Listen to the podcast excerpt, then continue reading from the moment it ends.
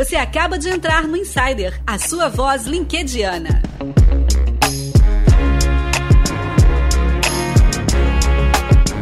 Você acaba de apertar o play no Insider Podcast, que é o primeiro podcast sobre conteúdos do LinkedIn no país. Exatamente, aqui você ouve carreira, empreendedorismo, marketing, inovação, tecnologia. E hoje estamos chegando no episódio número 100 deste formato, o primeiro programa do Insider Podcast. A gente tem cinco programas rodando hoje no podcast, mas o Insider, o regular, que a gente chama de linha aqui, né, o enxuto, ele foi o primeiro programa que a gente começou no dia 11 de janeiro e a gente está chegando no número 100 hoje, dia 19 de novembro, tá indo pro ar, 19 de novembro de 2019. E nesse programa a gente dá um foco, a gente traz sempre um produtor de conteúdo do LinkedIn lá da rede profissional, a gente lê o post dele, faz um comentário, às vezes tem áudio, ele manda áudio pra gente para poder te indicar um produtor de conteúdo de qualidade da rede, para que você não perca tempo rolando seu feed com conteúdo que não agrega valor. E hoje você vai ouvir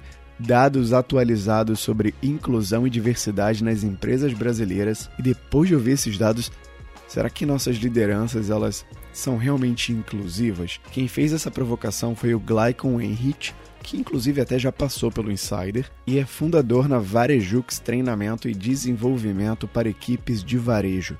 Ele contou o seguinte lá na rede profissional. Sobre a pesquisa baseada em feedbacks de colaboradores criada pela Cantar Inclusion Index sobre inclusão e diversidade nas empresas brasileiras, 41% afirmam que se sentiram desconfortáveis no local de trabalho no último ano. 35% observaram discriminação negativa em relação a outras pessoas dentro da empresa.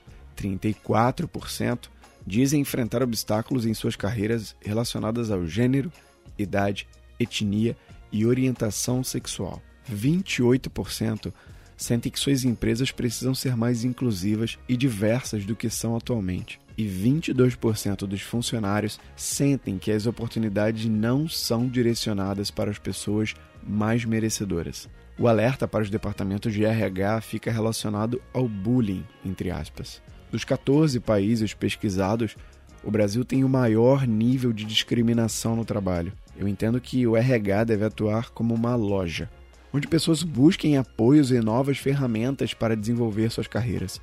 E, como toda loja, o que fará com que o cliente retorne é o bom atendimento, cuidado e relacionamento. E que o líder deve saber lidar com pessoas diferentes, sabendo como incluí-las na dinâmica de trabalho e alcançando níveis máximos de produtividade. Fica a sugestão da leitura do livro da Liliane Rocha, Escortece Editora, Como Ser um Líder Inclusivo, por mais lideranças inclusivas.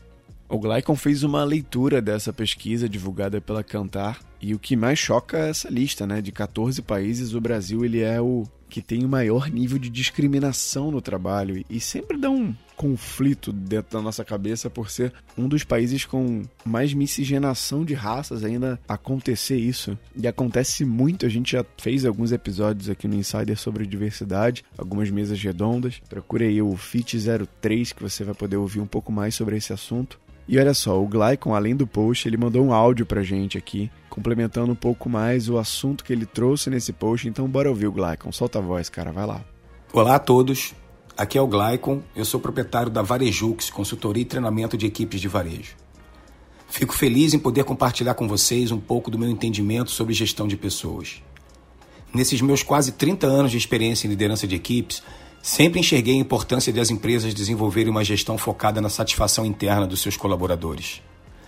Essa pesquisa da Kantar Inclusion Index nos mostra que o Brasil ainda caminha a passos lentos na construção de lideranças inclusivas, que verdadeiramente façam a diferença na vida dos seus colaboradores. Estamos na era do talentismo e as empresas que não entenderem o real significado disso deixarão de ter uma grande vantagem competitiva no mercado onde atuam. Fica o alerta máximo para os departamentos de recursos humanos para que não vejam as pessoas apenas como recursos, mas sim como talentos a serem desenvolvidos. Grande abraço.